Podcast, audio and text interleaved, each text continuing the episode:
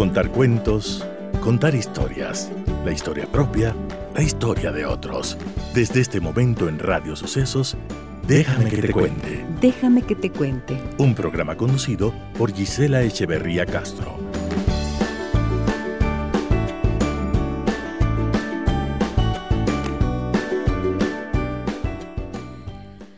Amigas y amigos de Radio Sucesos, muy buenos días, bienvenidas y bienvenidos a nuestro programa.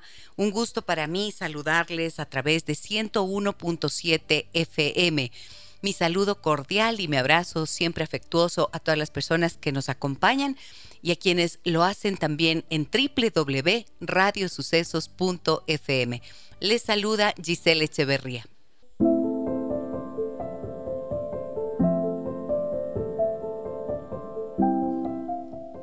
Qué importante es aprender a ser agradecido. La queja es el recordatorio permanente de lo que falta en nuestras vidas.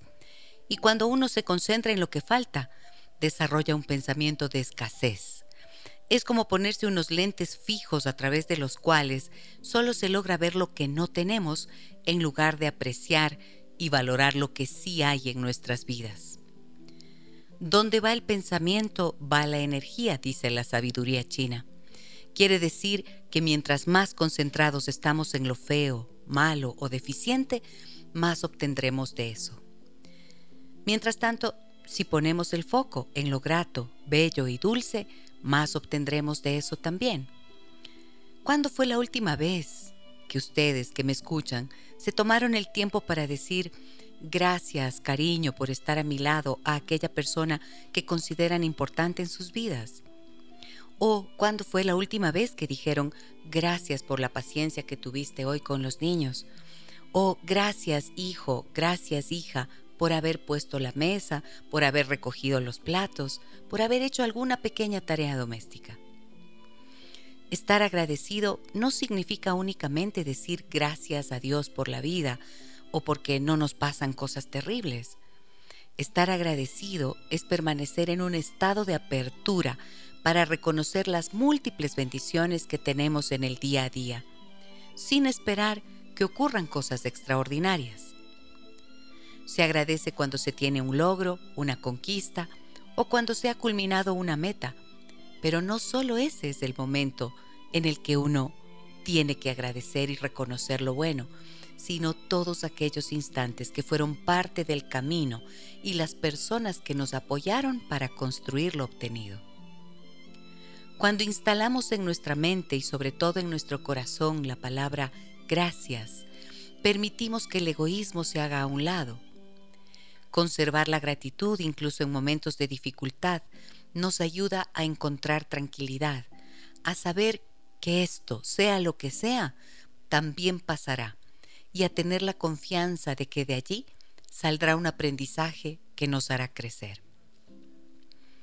Al observar cada día conscientemente lo bueno que hay en nuestra vida, las personas que nos acompañan, la dulzura de los niños, la sabiduría de nuestros viejos, la ternura de los animales, el gozo de la salud, el trabajo que nos permite desplegar nuestra creatividad y conocimiento, la calidez del techo que nos cobija, la magia de la música y hasta la comodidad que nos brindan los objetos que nos rodean, le enseñamos a nuestra mente a enfocarse en la abundancia, que no es dinero, y no en la escasez.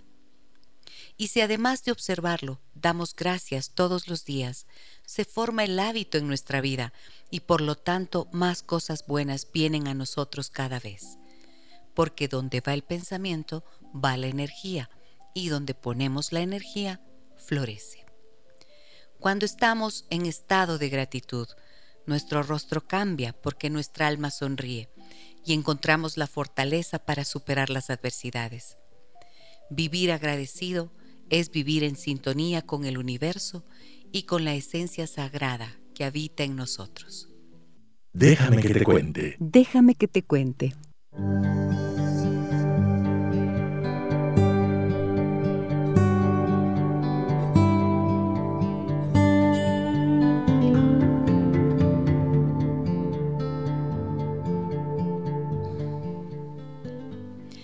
Para alcanzar las metas mundiales de nutrición en la mayoría de los países, debemos avanzar de forma acelerada. A nivel mundial, estamos lejos de alcanzar cinco de las seis metas mundiales sobre nutrición materna del lactante y del niño pequeño, que tienen que ver con el retraso del crecimiento, el peso bajo al nacer, la anemia y el sobrepeso en la infancia. Preocupación importante y de todos tendría que ser la situación actual que vivimos en nuestro país debido a la desnutrición crónica infantil. Y bueno, como este es un tema tan importante, hay personas que se lo toman en serio y han decidido organizar el Congreso Internacional Impacto de la Desnutrición Crónica Infantil en el Neurodesarrollo de Infantes y Adolescentes. Esto tendrá lugar el 15, 16 y 17 de noviembre en nuestra ciudad de Quito. Y tengo el gusto de dar la bienvenida en esta mañana al eh, director del Congreso, José Antonio Rocha, y al doctor Carlos Cárdenas, presidente del Colegio de Médicos de Pichincha, con quien vamos a tener la oportunidad de entender bien el tema y de saber cuál es la propuesta que están haciendo a través de la realización de este importante evento. Doctor, muy buenos días. Eh, doctor Carlos Cárdenas, ¿cómo está usted? Bienvenido al programa. Un placer saludarle y un placer también, por supuesto, a toda la audiencia importante que ustedes tienen eh, comentábamos con José que somos asidos oyentes y hemos venido también invitados por algunos de los colegas que trabajan por acá. Qué bueno, me alegro mucho y gracias por, por la sintonía, les digo siempre a nuestros queridos oyentes. Buenos días, José Antonio, bienvenido al programa, ¿cómo estás? Gisela, buenos días, un gusto volver a la casa que nos ha recibido en muchas ocasiones, ahora para nosotros es un placer enorme estar en tu programa y compartir con tu audiencia este tema tan importante, de tanta actualidad y yo creo que es relevancia para todo el país, Gisela. Indiscutiblemente así es. Quiero que me cuenten cómo surgió la iniciativa. Bueno, hablé un poquito de las dificultades que tenemos, pero quiero entender bien cuál es la problemática. Eh, doctor Rocha, usted, doctor Rocha, no, doctor Cárdenas, eh, usted es médico pediatra y entonces tiene claro conocimiento de cuál es la situación actual y cómo afecta la desnutrición en los niños y en los adolescentes. No es lo mismo la desnutrición que la desnutrición crónica. ¿Podría ayudarnos a entender eso? Y la malnutrición y la anemia, que son componentes de lo mismo. Ok, desnutrición, desnutrición, desnutrición aguda, desnutrición crónica, malnutrición y anemia. Son los componentes de, todo, de toda esta problemática que como acaban de mencionar ustedes es de enorme trascendencia, enorme trascendencia, de una responsabilidad que desgraciadamente ha sido procrastinada por los políticos, por los gobiernos, no solo aquí, en el mundo entero. Y hay países como en el medio asiático que realmente esto llega a extremos, pero de la hambruna de la emaciación total de, en este caso, los niños, que no significa otra cosa sino esta, esta desgraciada desigualdad que existe en el mundo en relación al tema de la riqueza, que está concentrada en unos pocos y que desgraciadamente para la mayoría significa hambre y en este caso para los niños, para los que no pueden protestar, para los que no pueden eh, ni siquiera lanzar un grito de, ayuda. Eh, desgraciadamente ellos son los más afectados. ¿En qué sentido son afectados? No es el tema únicamente de que el niño es pequeñito, es flaquito, eh, que su organismo está debilitado, que sus defensas están debilitadas, sino que es un problema fundamentalmente del cerebro. Durante los mil primeros días de vida, que van desde la concepción hasta los dos primeros años, el aparato neurológico de los niños crece a una velocidad extraordinaria. Si desgraciadamente durante ese tiempo, durante el embarazo, por ejemplo, la madre ha sufrido de malnutrición, de desnutrición, de problemas de adicción, etc., se afecta el cerebro del niño. Se afecta también el peso del niño. Y generalmente las madres desnutridas tienen hijos desnutridos. Eso significa, también haciendo un pequeño paréntesis ahí, el cerebro humano crece 80% del tamaño del adulto durante los dos primeros años. 80%. En los dos primeros En los dos primeros años crece el 80%. Es decir, anatómicamente, estructuralmente, prácticamente queda definido eh, el tema del, del crecimiento del cerebro, pero lo peor no es eso, lo peor es el funcionamiento de ese cerebro. Entonces, si durante los dos primeros años la madre no fue alimentada, no fue tratada adecuadamente, con respeto, con cariño, con afecto, su hijo va a tener problemas emocionales, va a tener problemas de crecimiento y va a tener problemas de neurodesarrollo. Los dos primeros años son extremadamente importantes por lo que estoy mencionando. Durante este periodo, las lesiones que pueden quedar son catastróficas. Eso quería preguntarle precisamente. ¿Cuáles son las consecuencias, por ejemplo, de todos, em, de estas, em, de esta situación que nos comenta? O sea, un daño en el cerebro a nivel neurológico, ¿en qué se expresa? ¿De qué forma podemos darnos cuenta, por ejemplo, las consecuencias o los efectos que puede tener esta desnutrición? No vayan a creer que estoy siendo dramático. Para nada. Absolutamente para nada. Probablemente tendría que echar alaridos, gritos de desesperanza. Porque el cerebro del niño pierde la capacidad de aprender. Si pierde la capacidad de aprender, sus habilidades de la motricidad gruesa, de la motricidad fina, del lenguaje, de la inteligencia emocional, de las varias inteligencias que desarrollamos los seres humanos, se ven extremadamente mermadas. Y eso significa, si sigue el proceso, que vamos a tener adultos con discapacidades para desarrollar empleos, labores que tengan alguna dificultad mayor. Es decir, también se va a ver comprometido el desarrollo de la inteligencia, indiscutiblemente. Exactamente. O sea, las varias inteligencias que desarrollamos se, se, ven afectadas, se ven limitadas, y entonces es un tema de que llegan a la adultez, no pueden desarrollar sus capacidades y se perpetúa el tema de la pobreza. Y es un círculo vicioso. Pobreza, nuevamente desnutrición, y esto nos viene pasando históricamente. En Chile, en la década del 1940-50, los chilenos tenían 40% de desnutrición crónica. Decidieron los chilenos hacer una alianza política, social, la eh, concertación. la concertación que acá es para otros asuntos de bolsillos particulares y no de la preocupación en, esta deuda social que tiene el mundo, porque es una deuda social del mundo. Y entonces, a la fecha, Chile ya tiene 1.5% de desnutrición crónica. Y nosotros somos los vicecampeones. ¿Cuánto tenemos? 27%. Qué vergüenza. En las últimas encuestas dicen que han bajado 2%. Si es que el tiempo nos da, cierto, 25%. supongamos, o sea, a ver, veamos, desde el año 50 al 2020, ¿no es cierto? ¿Son cuántos años? 50 años. En, de Chile, desde, uh -huh. desde 1950. Son 70 años. 73 años. 73 Son 70 años y han logrado bajar del 40 al 1,5. O sea, bajaron por año aproximadamente 0,6, comprometiéndose todo el mundo.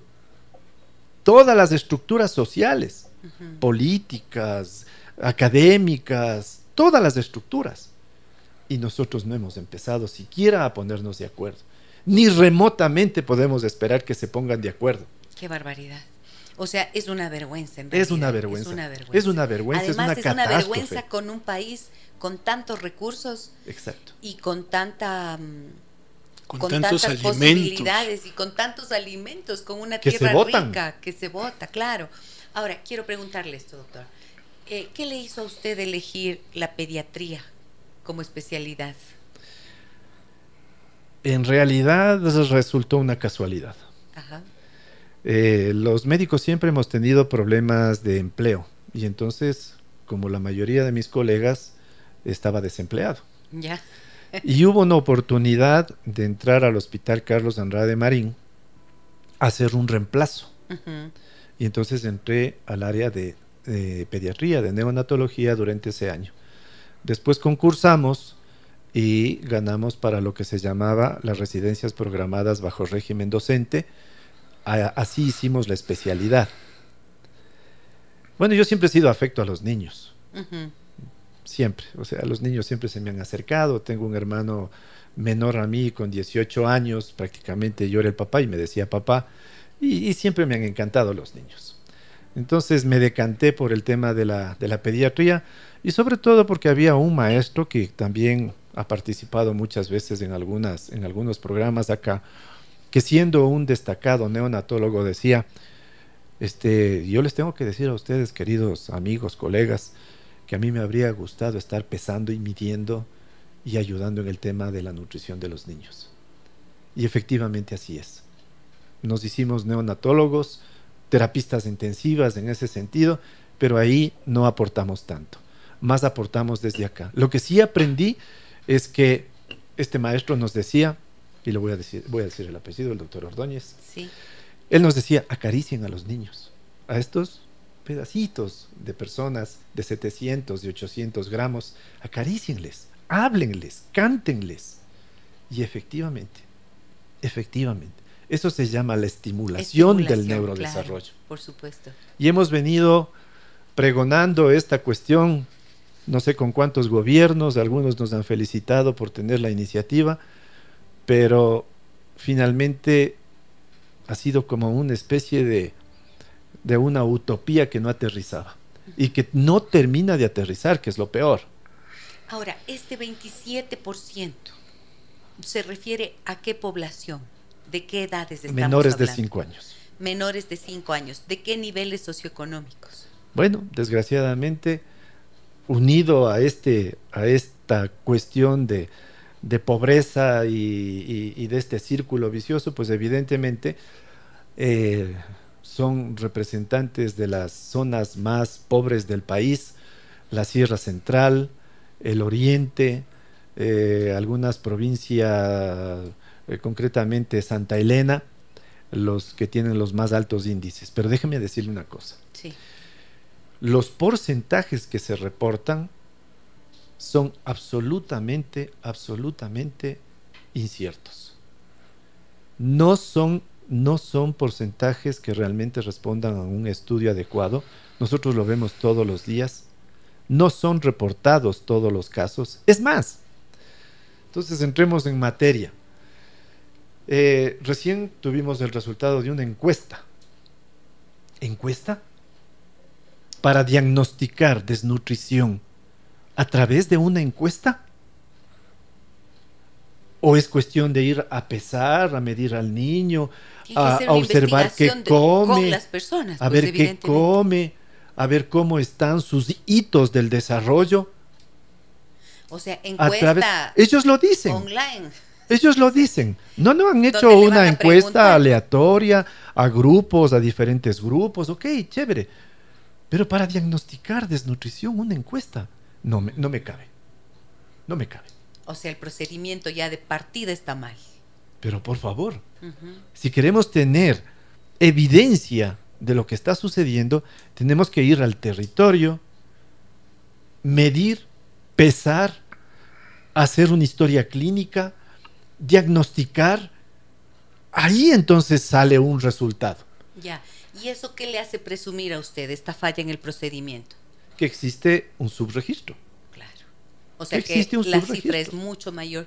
Tiene que ser mucho mayor. Y quizás los niveles entonces sean también más preocupantes. Pero por supuesto. No solo en términos de cifras, sino de las consecuencias y efectos que eso puede haber tenido. Y las cifras es terrible, ¿no? En el país tenemos aproximadamente 40% de pobreza, que casualmente corresponde a la misma cantidad de niños desnutridos, anémicos. Y déjeme decirle algo más. Es que sobre esto hay muchas cosas, por eso es sumamente importante el tema del Congreso, porque se va a tratar en detalle todas estas cuestiones. La anemia es otro problema grave en el país. Pero si se suman desnutrición y anemia, o sea, la anemia significa que el, que el cerebro no se oxigena bien en definitiva, por menor cantidad de glóbulos rojos. más la falta de, de calorías, de energía, esos cerebros están destinados a lo que, a lo que sucede en este momento. Y sabe que estoy pensando en este, eh, en base a lo que usted nos comenta, que mm, esos cerebros malnutridos y con y históricamente, pero además con anemia y con todo lo que nos está explicando, son luego estos niños que van a las escuelas y son exigidos para que aprendan y que mm, son tienen bajas calificaciones y que luego son maltratados porque no rinden y porque no aprenden a la misma velocidad. y el maltrato limita el aprendizaje. Por supuesto, son pues 27 el mil niños, Son 27 mil niños que tienen repitencia en el país. Gisela, ahí hay cifras tan, tan escalofriantes como las que hablábamos ahorita, cuando uno se pone a pensar, cuando, nosotros nos llamaron del Colegio Médico para empezar a articular este proyecto, empezamos a entender un poquitico la importancia del tema, que es mucho más allá del tema médico que ustedes lo están evidenciando, porque el problema ya está ahí, o sea, la evidencia médica y clínica está ahí. Así que el Congreso no es evidenciar la patología de la desnutrición. El Congreso es un Congreso coyuntural y estructural del impacto que tiene en estos niños que ya están desnutridos y qué vamos a hacer con ellos. Imagínate que en el año 27 mil niños pierden el año por desnutrición crónica infantil. Cada año. Cada año. Es una cifra escalofriante y con eso no se hace nada. O sea, ¿qué pasa con esos niños? Carlos lo decía hace un momento. Empieza a haber un, un, nivel de exigencia para un cerebro que no tiene la capacidad de respuesta, porque el tema no se trata del aprendizaje, el, el tema se trata de la ventana de oportunidad que se le cerró a los dos años. Y ese es un tema muy complicado, porque tú lo decías con, la, con la, el antecedente de la entrevista, la desnutrición lo que hace es que le cierra la ventana de las oportunidades a los niños que sufren de este problema, los niños y a los adolescentes.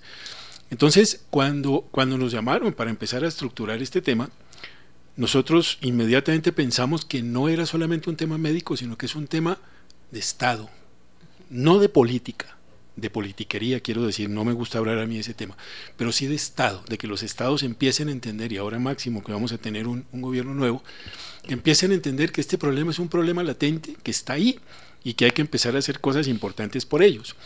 Eh, las Naciones Unidas habla de que cada decenio ellos toman una, un eje transversal para trabajar. En este decenio, justamente las Naciones Unidas tienen el decenio de la desnutrición y la discapacidad, que es casi lo mismo cuando uno empieza a entenderlo. Yo no soy médico, he tenido que estudiar muchísimo y ahora conozco mucho sobre, bueno, no conozco mucho, pero me he tenido que empapar sobre el tema y entendimos, Gisela, que no es un tema médico, es un tema estructural, un tema de empresa, la empresa privada tiene que sumarse, la academia tiene que sumarse, por eso vamos a hablar ahorita de, la participación de la Universidad Internacional en esto, la sociedad civil, los gobiernos locales, mucha gente tiene que sumarse para que ojalá tomemos ejemplos que ya han podido salir como el de Chile, Perú, que estamos mucho más cerquita, a veces decimos, bueno, Perú con toda esta inestabilidad, política que ha tenido, nos lleva ventaja y están ganándole el problema. Así que para Naciones Unidas fue muy importante empezar a entender y conjuntar con el Colegio Médico, porque este diseño del mandato de las Naciones Unidas, que es un objetivo también de los, de los 17 Objetivos de Desarrollo Sostenible, aquí ellos hablan y hacen énfasis muy importantes en el objetivo 2 y 3, pero el diseño de las Naciones Unidas habla de los 17 Objetivos de Desarrollo Sostenible. Así que no es un tema médico, Gisela, es un tema estructural y de país, de corazón. Yo creo que hay que movernos el corazón. Claro, indiscutiblemente. Y estoy segura que muchas personas que nos están escuchando dicen, de acuerdo, ¿y qué hacemos? ¿Cómo hacemos? ¿Cómo ayudamos? Desde el sector en el que yo trabajo, donde estoy eh, cumpliendo alguna tarea, ¿cómo puedo apoyar para que esto ya no sea así? Bueno, Vamos a ir indagando un poco más en esto junto a nuestros invitados de esta mañana, el doctor Carlos Cárdenas, presidente del Colegio de Médicos de Pichincha, y José Antonio Rocha, director del Congreso. El Congreso es el Congreso Internacional Impacto de la Desnutrición en el Crecimiento y Neurodesarrollo de Infantes y Adolescentes. Para trazar líneas de solución es indispensable conocer a fondo y bien el problema volvemos para un poco más de esto, porque tengo muchas preguntas sobre la desnutrición, doctor, y todas estas formas que nos explicó acerca de la nutrición en los niños, niñas y adolescentes. Voy a la pausa, regreso enseguida con mis invitados de hoy. Déjame que te cuente un encuentro que nos humaniza.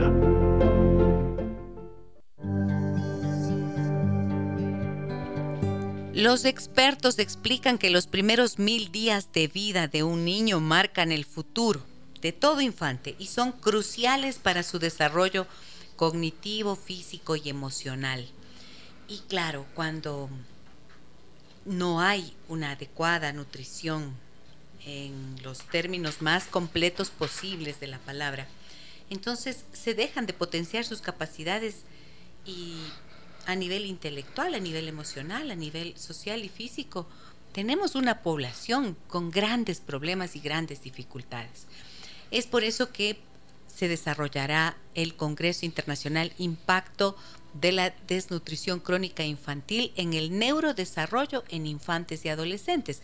Esto tendrá lugar el 15, 16 y 17 de noviembre. Me acompañan en esta mañana para hablar de este tema el doctor Carlos Cárdenas, presidente del Colegio de Médicos de Pichincha, y José Antonio Rocha, director del Congreso. ¿Dónde va a desarrollarse el evento, el Congreso? ¿Dónde se desarrollará? Se va a desarrollar, Gisela, en las instalaciones de la biblioteca y del auditorio de la Flaxo, en Quito. 15, 16 y 17 de noviembre en la Flaxo. Muy bien. Ahora, yo quiero volver sobre los temas. Yo sé yo quiero hablar del contenido del Congreso, pero les voy a pedir que me tengan paciencia porque a mí me gusta entender muy bien las cosas y eh, aprovechar su experiencia para mí es valioso, sobre todo porque así los amigos y amigas que nos escuchan también tienen la posibilidad de entender bien los problemas que, tenemos, porque a veces se vuelve como retórico, ¿no? Sí, desnutrición crónica infantil, ya todos nos acostumbramos a eso y ya, sabemos que tenemos ese problema, pero no podemos ver con indiferencia y creo que no hay forma de actuar si no se entiende bien las implicaciones que todo esto tiene. Ahora, para que hayamos llegado a tener desnutrición crónica, quiere decir que se ha pasado por otras etapas, ¿no es cierto? ¿Podría explicarnos, por ejemplo, doctor, en qué consiste la desnutrición aguda? Bien, este, las otras etapas vendrían a ser malnutrición. Ya. Y malnutrición no solamente eh, significa, eh, como, se podría entender, eh, un tema de no comer bien, es un tema de la dieta equilibrada. En la dieta equilibrada comemos cantidad, calidad y variedad de alimentos. También significa que durante los seis primeros meses el niño debe ser alimentado con el seno exclusivamente. Los científicos hablan de que la inteligencia de los niños es directamente proporcional a la lactancia materna. Y esos son los seis primeros meses. Y claro, y eso es fundamental porque no estamos hablando solo de la nutrición del cuerpo, ¿no es cierto? Yo suelo hablar mucho de esto con la, en, consulta y también aquí seguramente me habrán escuchado decirlo quienes nos escuchan. Eh, dentro de, mi ámbito de trabajo, que es la terapia familiar sistémica, hablamos de un concepto fundamental que es la nutrición emocional, la nutrición afectiva. Y ahora lo que usted lo menciona, pienso que ese es el primer eh, evento indispensable en la vida de todo ser humano, esa lactancia materna que cumple las dos funciones, la nutrición del cuerpo y la nutrición afectiva. Ya, para ir por el tema, completar el tema de nutrición Luego de eso viene la ablactación a partir del sexto mes. Eso significa? que vamos a introducir los alimentos complementarios.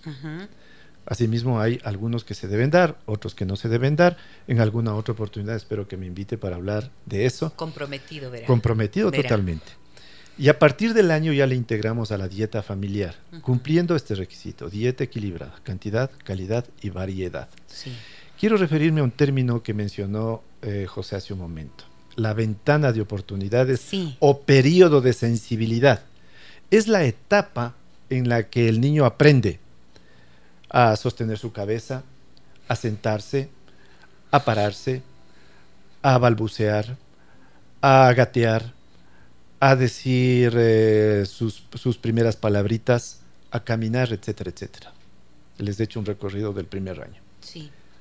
Entonces, en ese, si la desnutrición, la malnutrición, les afectó en el periodo, en este primer periodo, el primer año, el niño va a quedar con importantes deficiencias en esas habilidades, en esos aprendizajes de la motricidad eh, fina, el uso de la mano, de la motricidad gruesa, los movimientos del resto del cuerpo, el lenguaje, ¿no es cierto?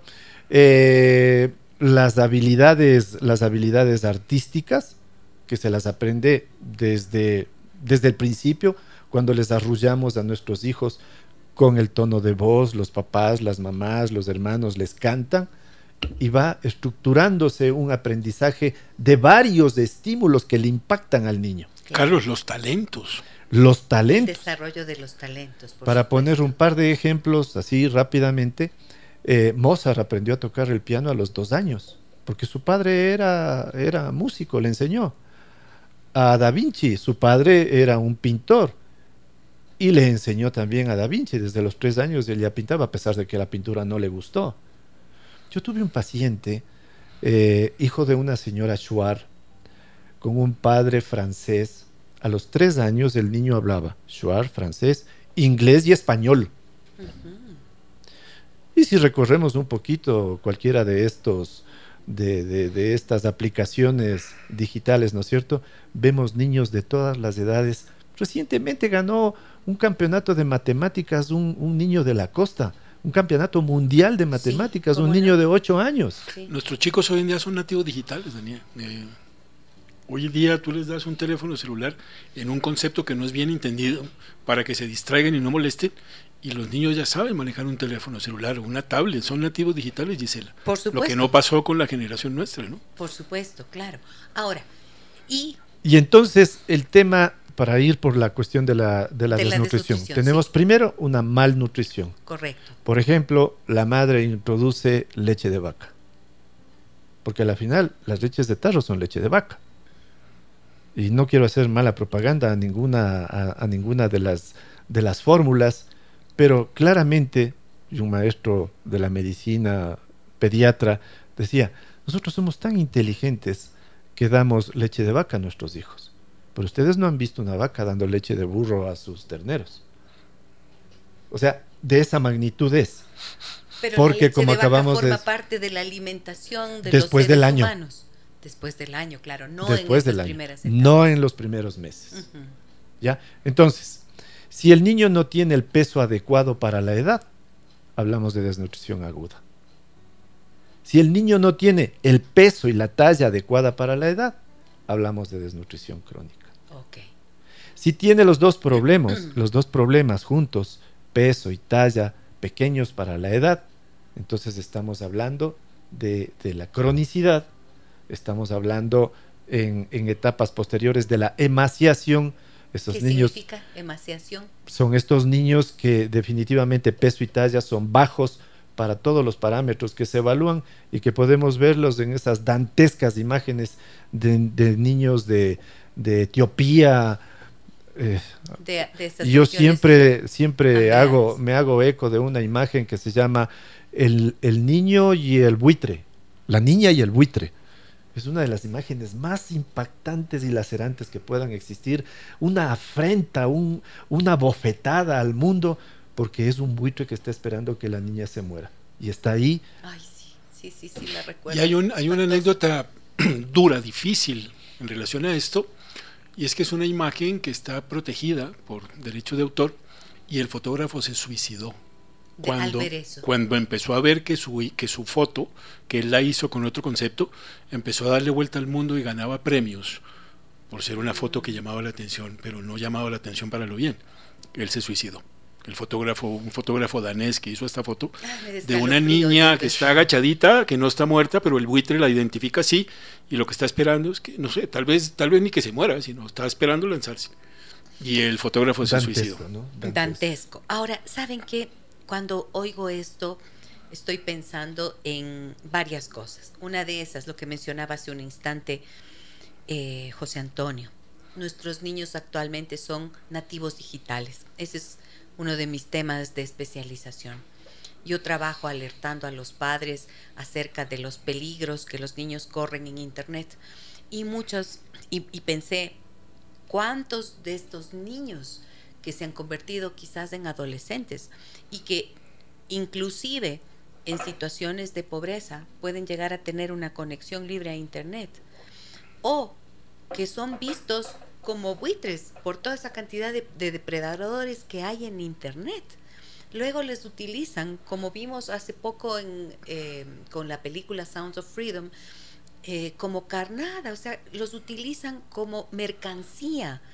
Esto es, es una población vulnerable al extremo. Y saben qué, es que yo en serio, eh, cuando escucho además historias que no corresponden necesariamente a personas, a familias de condiciones económicas bajas, de bajos recursos, no, pero veo que hay una vulnerabilidad tan alta de la infancia y entonces yo digo, como humanidad, ¿qué está pasándonos? ¿Qué está, qué está ocurriendo? o sea, se están destruyendo a nuestros niños, o sea, estamos abandonando a nuestros niños. Es que en serio nos vamos a aniquilar como humanidad. Como Gisela, se habla tan, tan, tan livianito, tan fácil del futuro de la humanidad. Son mm. los niños y mira lo que estamos haciendo, más bien lo que no estamos haciendo para ellos, porque ya está, ¿no? Claro, están amenazados por todo lado. Ahora, sobre el tema desnutrición, sé que las cifras más gruesas las vamos a encontrar en estas poblaciones más vulnerables, pero no es menos cierto que también se encuentra desnutrición en otros niveles sociales. Y ahí no depende de falta de recursos. ¿De qué depende, doctor? Bueno, hay varios factores que determinan que eh, el crecimiento uh, y el neurodesarrollo de los niños, de los adolescentes, eh, sea sano, de la cultura de los padres, de la estructura social, que haya saneamiento ambiental, disposición de aguas eh, servidas adecuado, agua potable, que haya acceso a trabajo para que el ingreso de la familia permita eh, por lo menos hacerse de la canasta familiar, que está más o menos en 720 dólares, eh, que haya eh, cercanía de los servicios de salud a los sitios mm, que precisamente están más alejados y que son los más vulnerables. El actual ministro decía una cosa que a la final creo que no pudieron completarla, pero decía que los subcentros de salud que nosotros llamábamos cuando hacíamos la rural y que ahora tienen unos numeritos, que son las unidades de primer nivel. No porque estén en un pueblo pobre tienen que ser pobres, decía. Pero la verdad es que eso no se ha corregido desde que en el año 70 se inauguró la medicatura rural.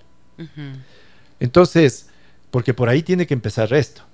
Las unidades de primer nivel tienen que estar dotadas de médicos, de recursos humanos, de equipos y de insumos que permitan el diagnóstico en ese nivel.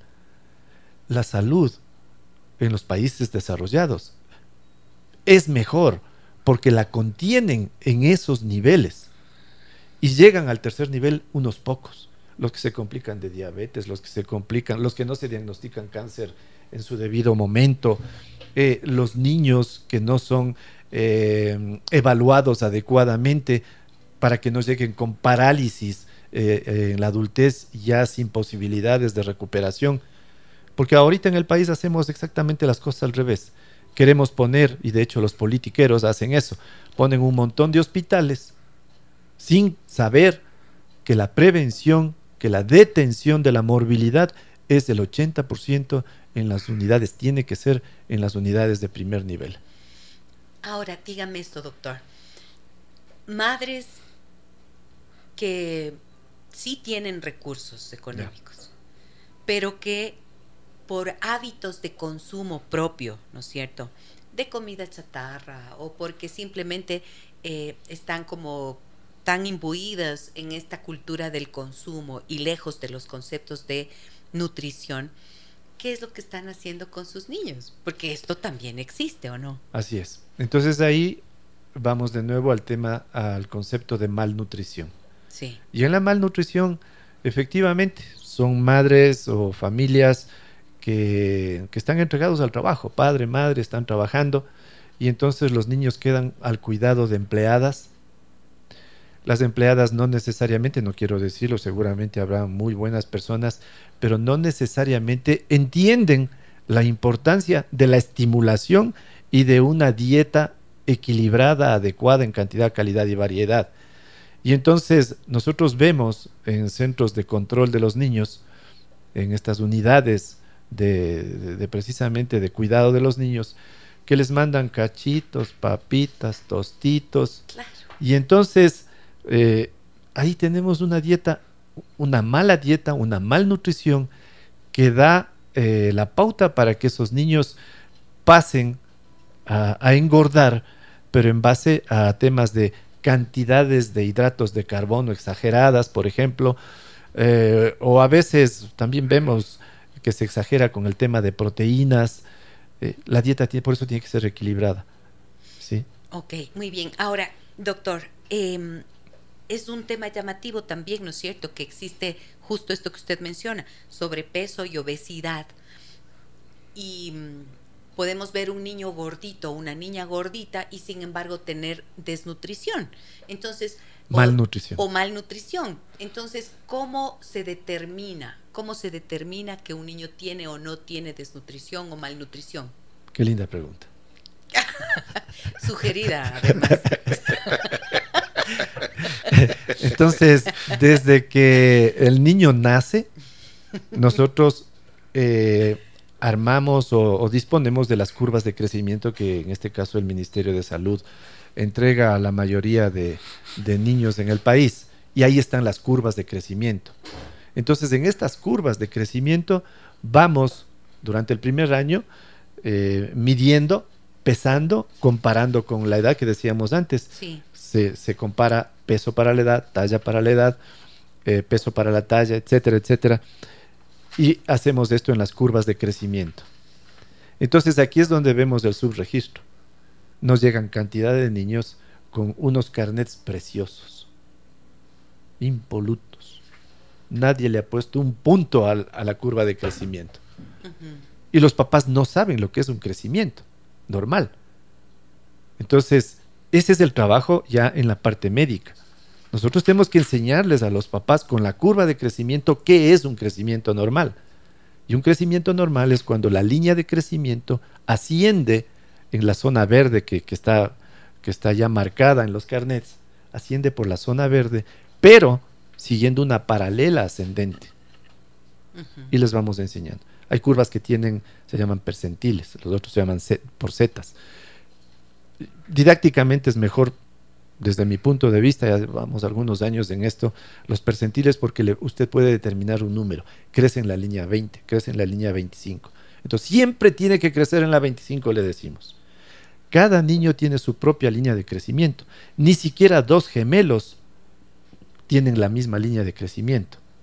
¿sí? Así que eso es la curva de crecimiento. Pero mira, este es el, punto de controversia. En el mismo Cardet lindo que ahora tiene unas, unas, ¿qué se llama? Pues unas carpetitas que, permite que, que, realmente duren un poco, no existe la evaluación del neurodesarrollo. Si no evaluamos el neurodesarrollo, no estamos haciendo nada. ¿Y cómo se evalúa el neurodesarrollo? Viendo los hitos del desarrollo. El niño que nace generalmente al mes de edad se llama el embelezo. Se prende de la mirada de su madre, en, un embelezo.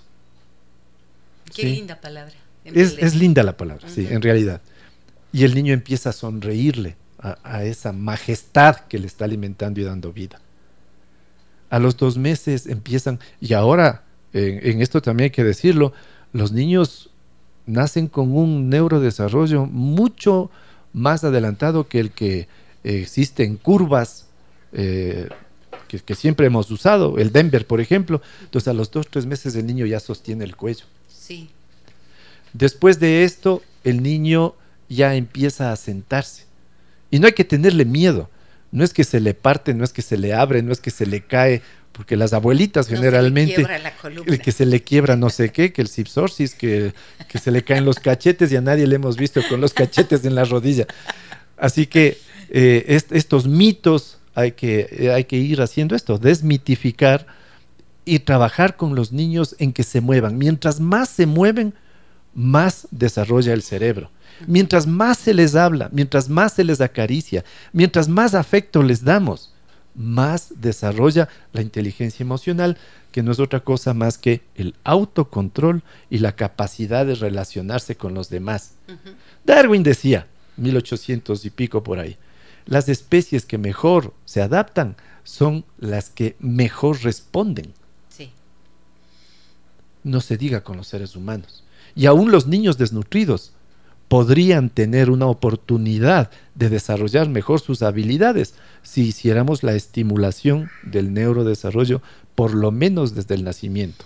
Entonces, aquellos hitos se refieren a las destrezas y habilidades que en términos motrices, de aprendizaje y de desarrollo cognitivo y físico los niños van adquiriendo a medida eh, que, van, creciendo. que van creciendo. Lo has dicho perfecto. Eso es, ese es el buen resumen. Muy bien, muy bien. Bueno, eh, me dicen en el 099 55 6 39 90. Qué gran tema el de hoy, doctora. Cuánta importancia debemos darle a la desnutrición crónica en nuestros niños, que cada vez aumentan las cifras. Y nosotros simplemente lo ignoramos. Gracias al invitado por su claridad. Soy Lorena. Muchísimas gracias, Lorena. También me dicen en Facebook, donde hacemos nuestra transmisión en vivo en la Sierra Central es altísima la desnutrición y en Santa Elena igual.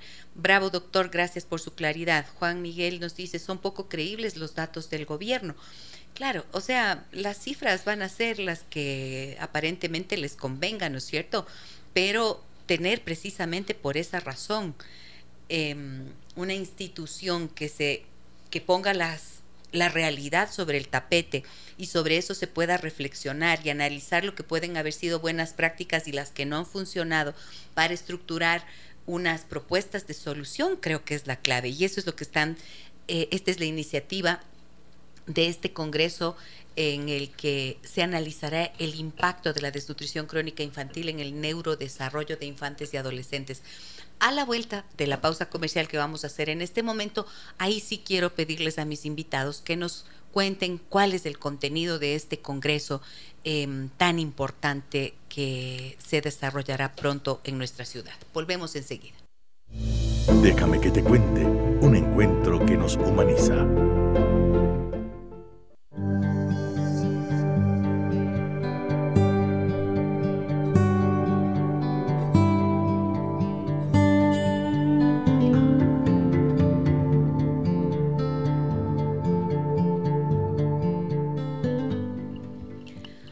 Aquí estamos de regreso, amigas y amigos. Em, volvemos con el doctor Carlos Cárdenas, presidente del Colegio de Médicos de Pichincha, y José Antonio Rocha, director del Congreso Internacional Impacto de la Desnutrición Crónica Infantil en el Deus neurodesarrollo, perdón, en infantes y adolescentes que tendrá lugar el 15, 16 y 17 de noviembre en La Flaxo.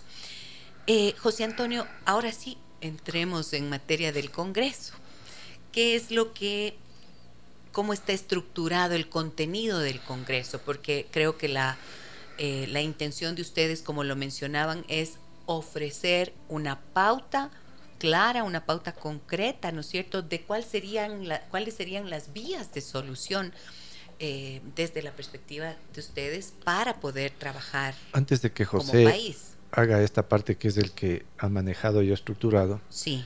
y yo tendría que decirles que el compromiso de los médicos en el país ha quedado evidenciado cuando más lo necesitó nuestros conciudadanos. Estamos hablando durante la pandemia. Más de 700 médicos fallecidos, casi mil profesionales de la salud muertos en el ejercicio de sus funciones.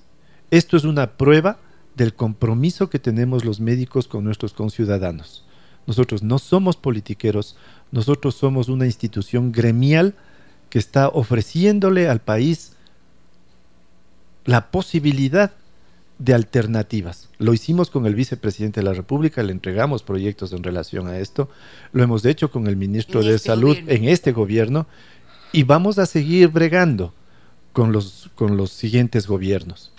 Entonces, nuestro compromiso también es de esto hablar de una situación que desgraciadamente va a perennizar la pobreza, esta desesperanza, que aumenten los índices y que realmente perdamos de vista a un país que realmente puede ser, que ha sido en determinados momentos fuente de ingresos adecuados para sus conciudadanos y de que haya más justicia social. Así que eso es lo que pretendemos con este Congreso y eso es lo que impulsa el Colegio de Médicos de Pichincha. Muy bien, miren lo que me dicen acá. Felicidades por el tema, Gisela. Soy Ramiro. Qué terrible escuchar las cifras y qué lindo que se pueda participar en el Congreso. ¿Es solo para profesionales o podemos ir el público en general? ¿Cuál es el costo y dónde se va a realizar? Gisela, cuando, cuando comenzábamos el programa contigo, eh, yo decía y lo colocaba encima de la mesa, de que eh, es un problema estructural y la invitación es para la sociedad en general. Van a estar médicos, va a haber empresa privada, va a haber estudiantes, va a haber gente que se le mueva el corazón y diga qué hacemos. Entonces, para el amigo que nos escribe, eh, ojalá de pronto ahorita más tarde o por internet te dejamos toda la indicación de cómo puede vincularse y cómo puede eh, asistir al Congreso, que para nosotros será muy interesante tener la asistencia de la gente que quiere y que piense que todavía hay cosas por hacer por este Ecuador. Yo vine al país hace treinta y pico de años y todavía creo que me queda hacer mucho por este país. Y le agradezco al Colegio de Médicos que nos ha dado la oportunidad de trabajar en este lindo proyecto, porque es un tema hermoso. Cuando, cuando empezamos a trabajar con esto, empezamos a entender que no es un tema médico. Como ustedes lo han evidenciado, tiene muchos componentes médicos, pero no es la patología. Ustedes han hablado de muchas cosas que no es la patología de la desnutrición. En ese contexto, estructuramos una alianza estratégica que yo creo que es de las alianzas más hermosas que se han construido en este tiempo, sobre todo en la administración de Carlos, en el, en el Colegio Médico, y es con las dos instituciones de Naciones Unidas, aprovechando esta conjunción que es el, el mandato del decenio. O sea, eso es un hilo conductor y un eje transversal que le da mucha fuerza y mucha potencia al Congreso. Lo estamos estructurando en tres días, Gisela, que serán 15, 16 y 17 de noviembre en las instalaciones de la Flaxo, y vamos a tener temas supremamente importantes que no se han tocado acá. Por ejemplo, te, te, pongo uno acá, lo que estamos mirando. Carlos hablaba de, tú le preguntabas sobre los indicadores y cómo se mide la desnutrición. Pues Naciones Unidas nos habla de que ya tenemos que empezar a pensar de que estos indicadores del retraso en la talla infantil ya es mirando hacia la Agenda 2030, que nos vamos a quedar cortitos. Ya se está hablando de la Agenda 2050, porque estamos a, muy poquito de la Agenda 2030 y no se han logrado. no nos queda nada. No se ha logrado mucho. Entonces, en este primer día vamos a empezar a tocar temas en función de lo que es la evidencia, de cómo empezamos a entender la desnutrición crónica, de cómo se, cómo se diagnostica, cómo se evalúa en estos primeros temas. Tendremos eh, ponentes desde Ginebra, nos van a acompañar vía Zoom, que nos van a hablar sobre justamente los indicadores en el retraso de la talla, lo que hablaba Carlos, algo tan sencillo como es llenar un, carnet, de mirar la talla de los niños, cómo están creciendo, cómo están evolucionando. Eso desde Naciones Unidas en Ginebra, que es caminando hacia la Agenda 2030, de lo que no se habla. Son los objetivos del desarrollo sostenible. Y yo aquí quiero ser crítico, a veces la gente los toma como que, chévere, que de, que de moda hablar de los objetivos del desarrollo sostenible, hay que aplicarlos. Eso no es de hablar, es de aplicarlos y de vivirlos. Eh, se tendrán temas que no solamente serán conferencias magistrales, sino paneles, que es muy importante que la gente asista a los paneles. Por ejemplo, tenemos uno, los indicadores para el diagnóstico del crecimiento infantil hasta la adolescencia, porque hay que empezar a entender que el niño llega a la adolescencia cumpliendo ciertos procesos y cuando es adolescente tiene que enfrentarse a otros. Entonces, en este panel va a estar de moderador Carlos, y vamos a tener pediatras de, de diferentes instituciones y un adolescentólogo, que es el especialista en adolescentes, cuando el infante ya deja esa primera etapa de la infancia y se vuelve adolescente y sigue con este problema. Eso no es un tema de cifras. Eso no es un tema de cifras, es un tema de trabajo.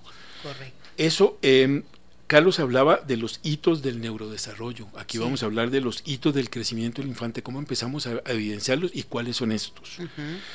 Aquí nos acompaña el gerente de Desarrollo Social y Humano de la CAF desde Uruguay. Tendremos personalidades que vendrán, vendrán de la Corporación Andina de Fomento. Sí, sí. La genética de la desnutrición, no se habla de problemas de la genética. Ya viene un problema genético. Es genético. Claro, pero no se, se, vuelve genético y no se estudia. Hay que mirar esto. El seno materno directamente proporcional al talento infantil. Estamos hablando de talentos y la ventana de oportunidades. Eh, la adaptación de la que ya habló Carlos, y un tema muy importante, que es la falsa nutrición en el infante y el adolescente, que también hablábamos.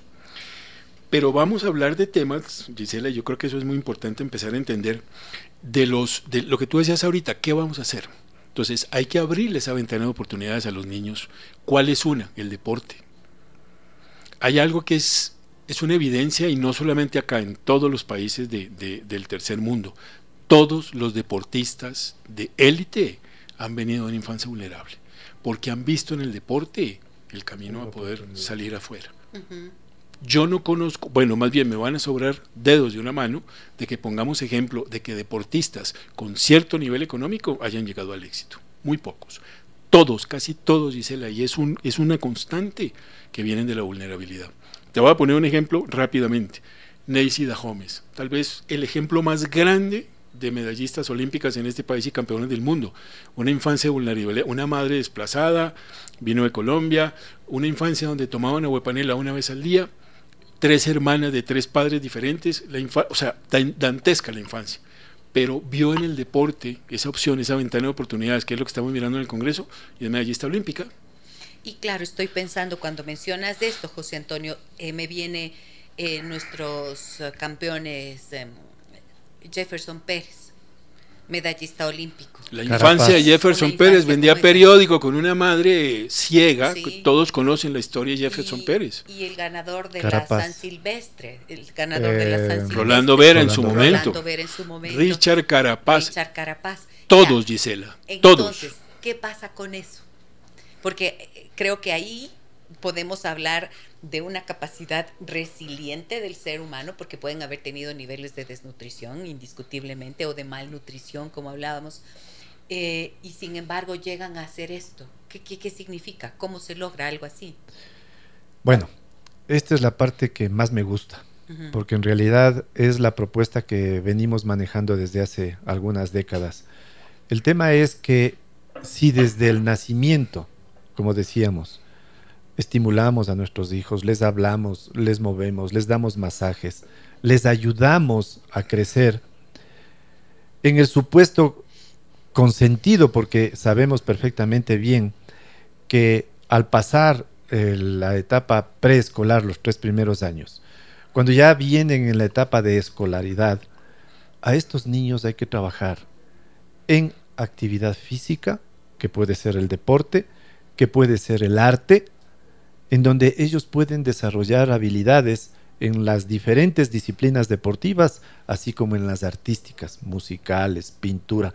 Eso hay que hacerlo. Eso lo hizo el primer mundo en la década del 30 y el 40 y ahí está el resultado.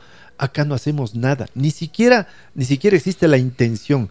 Entonces, hay que declarar una política de Estado para transformar la malla curricular de escolares y adolescentes para llevarles a los escolares, en este caso, a el aprendizaje de, las de los diferentes deportes y artes, y ahí vamos viendo cuáles son sus habilidades innatas también, y en el periodo de adolescente les llevamos al alto rendimiento deportivo. Hace un momento estábamos hablando de estas oportunidades de algunos ecuatorianos en el deporte. Hay un muchacho que juega al fútbol de 16 años ya está vendido algún equipo de Europa. Por 22 millones de dólares pagó el Chelsea por Kendry Páez. 22 millones, a él creo que le toca como el 20%. Arreglada su vida. este otro muchacho, Moisés Caicedo, vendido por 130 millones de euros. Multipliquen. Todos con una infancia vulnerable. Muchos deportistas. Todos vienen de infancia vulnerable, pero entonces esto a mí me indica que existe esperanza. Sí, por supuesto o sea, que, que el problema es el que es, pero si se actúa de manera no ya no podría no cabría decir política de estado pero si se hace si se empieza a actuar de alguna manera hay oportunidad y hay posibilidades para que desarrollen otras habilidades exacto no de revertirlo no todos tienen que ser médicos no todos tienen que ser arquitectos, no, todos, tienen, que, ser futbolistas. Universitarios. que ganan, yo no sé, que son vendidos en 22 millones. Pero mira, Gisela, yo no sé si, si algunas personas que están en la audiencia de tu programa y los que hemos nos hemos eh, preocupado por estudiar un poquitico acerca de esto, de la ventana de oportunidades, que es el tema importante del Congreso. Recientemente, Carlos, no hace mucho, creo que hace unos un mes tal vez, fuimos objeto y me refiero a cuando, cuando digo que fuimos objetos el Ecuador, de un premio, eh, un, Guinness Record en Otavalo, de un chico que proviene de una infancia vulnerable, Gisela, y es el caricaturista más importante del mundo en este momento, y es otavaleño. Duró 57 horas haciendo caricaturas continuas. ¿Sabes qué hacía este muchacho? Cuando yo me enteré de eso, realmente me dio orgullo de vivir en este país. Cuando se cansaba de pintar con la mano derecha, pintaba con la mano izquierda exactamente igual. Y así lo, lo anunció. Dijo, claro, llevo cincuenta y pico de horas pintando, me, canso con una mano. me duele la derecha, pinto con la izquierda. Y le mostraban las caricaturas y le preguntaban cuál pintó con la derecha y cuál con la izquierda y no identificaba. Un muchacho con infancia vulnerable, mira esto, invitado a los, hoy en día está invitado a los eventos más importantes del mundo a mostrar su trabajo. ¿Y cómo lo logra? ¿Cómo lo logra? Permitiendo... ¿Cómo lo logra habiendo sido parte de esa realidad de desnutrición? La única, la única respuesta a eso es lo que decíamos antes de Mozart y de, y de Da Vinci. Hubo la oportunidad con alguien en la familia que les llevó Le abrió por uno la ventana de la oportunidad, que es lo que mucha gente no ha tenido y yo creo que es el objeto principal del Congreso, que todos los que asistan y todos los que hoy en día pueden estar escuchando este programa y nuevamente gracias a ti Gisela, empiecen a entender que sí hay cómo y que no es un tema de plata, que no es un tema de presupuesto, no necesariamente, no necesariamente es un tema de conciencia, es un tema de estructura, es un tema de juntarnos y de decir sí se puede todavía, hay cosas por hacer. Muy bien. Em, a ver, desde la perspectiva que yo trabajo, que es sistémica, siempre entendemos que para que exista una situación hay una multicausalidad, hay un montón de factores que confluyen para que esto esté ocurriendo, ¿no es cierto? Hablamos desde el interior de la familia, en donde pueden estar esos malos hábitos nutricionales, em, pero también está la pobreza, la situación económica, la situación política, el abandono emocional, montones de cosas, ¿no es cierto? Eh, les comentaba en interno que eh, trabajamos eh, también con el conocimiento, por ejemplo, en la terapia de lo que es una teoría del apego. Un autor varios autores que han investigado, pero este específicamente que investigaba cómo niños que pueden estar recibiendo alimento físico, si no reciben ese alimento del alma, ese el, el de la afectividad y el del cuidado y la protección, igualmente va a no asimilar ese alimento físico, ¿no es cierto? Y puede morir un niño sin esos cuidados. Entonces, claro, cuando juntamos esa cantidad de elementos para tratar de entender un fenómeno, podemos también entender que los ejemplos que ustedes nos han dado de gente que se sobrepuso a esos niveles de desnutrición física, eh, a esa infancia vulnerable, como decías tú, José Antonio, quiere decir que tuvo otros elementos que jugaron a favor, ¿no es cierto? Y que por lo tanto ese cerebro logró también vencer las barreras de la malnutrición física, porque hubo algo superior. Y creo que cuando se conjuga todo y se tiene esta visión sistémica, eh, entendiendo todos los contextos, allí pueden salir las soluciones em, que pueden concitar a tantas personas que desde sus distintas áreas de trabajo, de manera inter, eh, multidisciplinaria, pueden aportar, ¿no es cierto? Por eso encuentro que es tan valioso lo que ustedes están haciendo. O sea, de verdad felicito la iniciativa del Colegio de Médicos de Naciones Unidas que se ha sumado, de eh, José Antonio que está liderando en la dirección de este Congreso y de todos los participantes allí que van a aportar con su conocimiento. Me voy a algo más sencillo, pero que es igualmente importante. Silvia dice, ¿qué pasa con padres que ahora tienen alimentación vegana y veo que los hijos de estos niños tienen anemia? ¿Qué sucede con este tipo de alimentación? Hace un momento habíamos dicho que la anemia es la disminución de glóbulos rojos. Ajá. Y que los glóbulos rojos lo que hacen es transportar oxígeno fundamentalmente al cerebro. En un periodo en que el cerebro está creciendo, está, están reproduciéndose sus células, las neuronas, están uniéndose las dendritas de estos cablecitos que se unen unos con otros. Si tiene anemia, si tiene desnutrición, desgraciadamente, estructuralmente, ese cerebro no va a estar bien adaptado para los temas de aprendizaje. Pero bien, eh, dice Gisela, el asunto es que puede pasar en un niño que está bien nutrido, solo seno materno, etc. Pero si desgraciadamente llega eh, que por razones que mencionamos también los padres, madres que trabajan, los niños son desatendidos, no reciben el estímulo del afecto, no reciben el estímulo del lenguaje, no reciben el estímulo de la caricia, de la motricidad, también se van quedando con retardos. Pero claro, los que tienen problemas estructurales por alimentación, por falta de una adecuada oxigenación del cerebro, obviamente van a tener eh, mayor cantidad de problemas. Correcto. Tengo más mensajes que quiero compartir con ustedes antes de que se termine nuestro tiempo. Me dicen acá, por ejemplo, eh, el problema de desnutrición infantil en el Ecuador data y viene en aumento desde hace más de 30 años. Mucho más, ¿no? Más. Muchísimo más. Es histórico, esto, viene de la colonia. Imagínense, desde la colonia, claro. Eh, pero claro, en aumento, quién sabe cuándo empezó a aumentar, deberíamos tener, supongo que existen esas cifras. Sí, desde el año 86 que existen, que existen los registros, eh, se ha visto que no hay mayor cambio. No hay mayor cambio, o sea, se mantiene. Sí se ha disminuido pero ahí estamos todavía. Pero aumenta la población, hay aumenta la pobreza. pobreza, claro. Entonces, gracias por esto que nos dice Blanca. Dice también, los problemas como las soluciones son transversales pero sobre todo pasa por tener sensibilidad, empatía por el otro. Acá desde las cabezas de los distintos gobiernos rojos, azules o amarillos, lo que ha existido y existe es desprecio por el otro.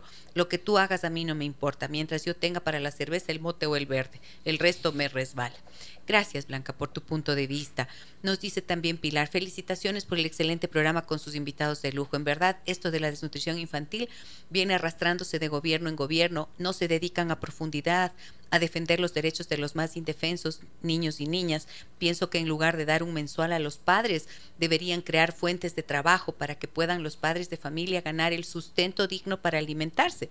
Exacto. Recuerdo que a mi madre, ya son como 56 años, dice, le daban en el centro de salud eh, la leche de calidad, leche clean, avena y vitaminas. Hoy en día todo dejan caducar, no son cuidadosos, qué pena da. Sí, pues o sea, tantas cosas que hay que hacer, ¿no es cierto? Y Dios mío, que llegaran a concluir, ¿cómo se dice?, a concretarse.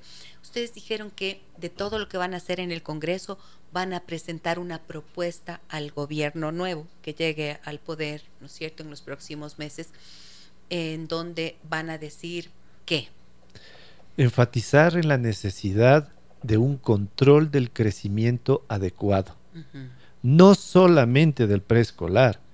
Están prácticamente invisibilizados los niños escolares y los adolescentes. A ellos ya no se les ponen las curvas de crecimiento.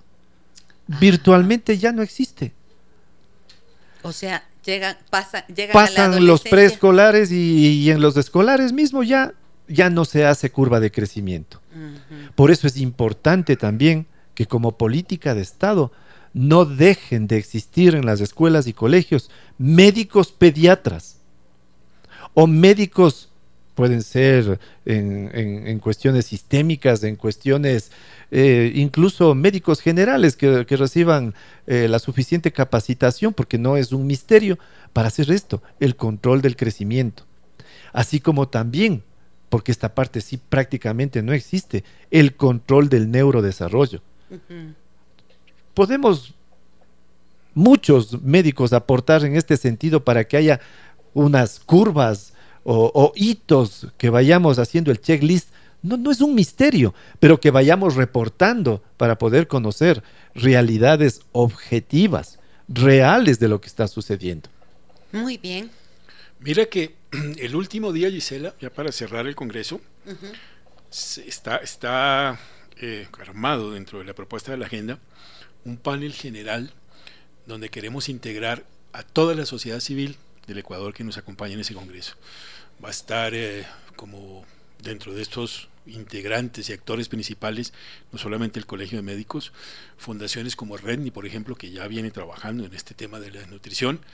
Eh, hay, un, hay una institución en este país que a veces eh, no se visibiliza mucho y va a estar del lado nuestro. Esperemos que podamos conversar con ellos prontamente, que son Olimpiadas Especiales. Son chicos muchos de ellos con vulnerabilidad y para completar con discapacidad, ¿no? Doble, doble problema y son campeones olímpicos. Cada que salen a competir llegan llenos de medallas. y la empresa privada, la academia, porque importante indicar, Gisela, que la Universidad Santander de México es la, la, la institución que va a dar el aval para el Congreso. Esto es importante saber que siempre una institución académica debería dar un aval académico y así lo va a hacer la universidad.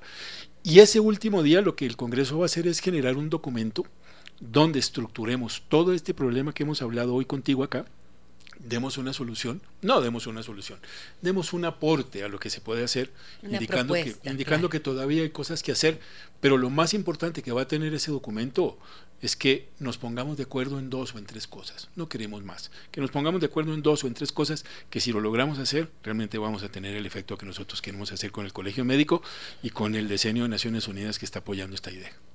Personas que quieran participar del Congreso, ¿qué pueden hacer? Personas que estén interesadas. Comunicarse, en comunicarse con el Colegio Médico de Pichincha.